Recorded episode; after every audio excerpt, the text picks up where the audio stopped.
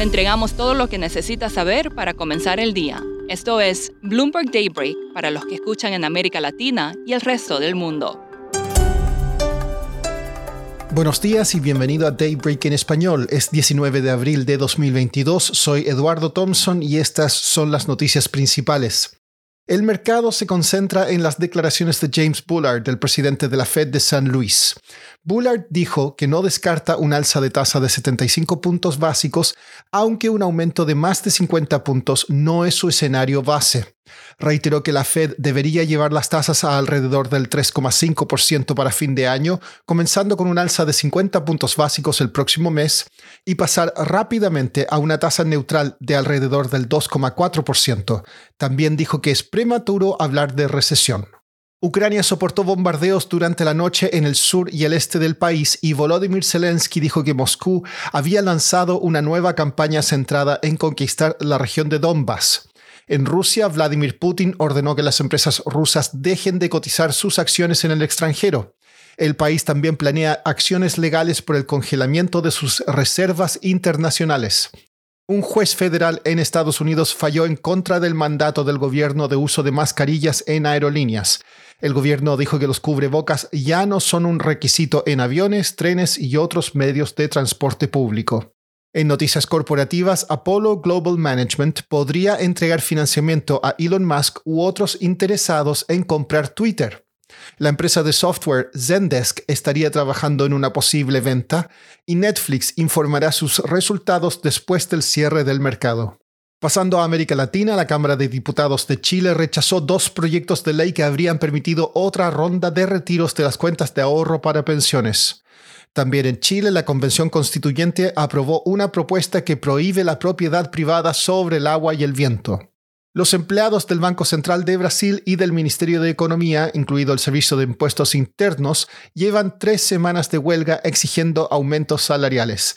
Esto ha retrasado operaciones aduaneras, planes presupuestarios y datos estadísticos clave. Uruguay aumentará en julio las pensiones en un 3% y los salarios de los empleados públicos en un 2%. Esto mientras avanza en las alzas salariales del sector privado. En Perú, la minera MMG señaló que a partir de mañana su mina de cobre Las Bambas deberá suspender producción debido a bloqueos y protestas de comunidades cercanas. La Cámara de Diputados de México aprobó un proyecto de ley que entrega al Estado el control de la extracción de litio. Esto ocurre tras la dura derrota que sufrió el presidente Andrés Manuel López Obrador el fin de semana, luego que su proyecto de reforma eléctrica no prosperara. Maya Averbuch es periodista de Bloomberg News en Ciudad de México y nos comenta sobre cuál fue la reacción de AMLO y cuáles serían sus próximos pasos.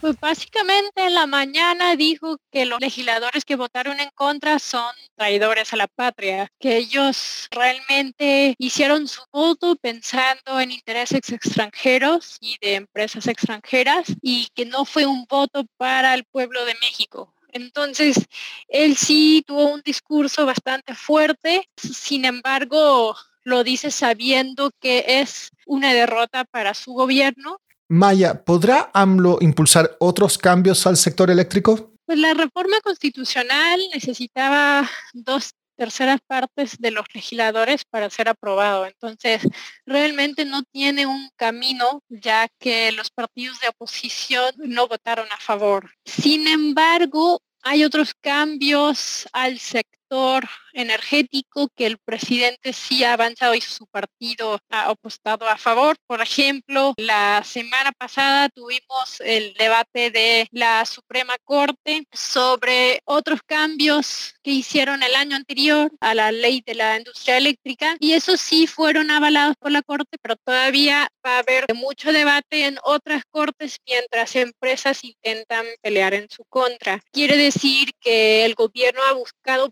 varias formas para fortalecer la Comisión Federal de Electricidad y el presidente dijo yo voy a ver la forma de que no aumente el precio de la luz para el consumidor promedio, pero no preciso cuál iba a ser esa forma que lo iba a lograr. Por último, un sondeo de intelligent.com reveló que más de la mitad de los graduados de universidades en Estados Unidos mayores de 25 años no trabajan en su área de estudio. En momentos que suben las deudas universitarias, esto hace pensar si un título vale la pena. Eso es todo por hoy, soy Eduardo Thompson, gracias por escucharnos. Para conocer todas las noticias que necesita para comenzar el día, revise Daybreak en la app Bloomberg Professional, donde puede personalizar las noticias que desee recibir. También puede suscribirse a la versión solo audio en Spotify, Apple Podcasts o la plataforma de su preferencia. Eso es todo por hoy. Escuche de lunes a viernes Bloomberg Daybreak.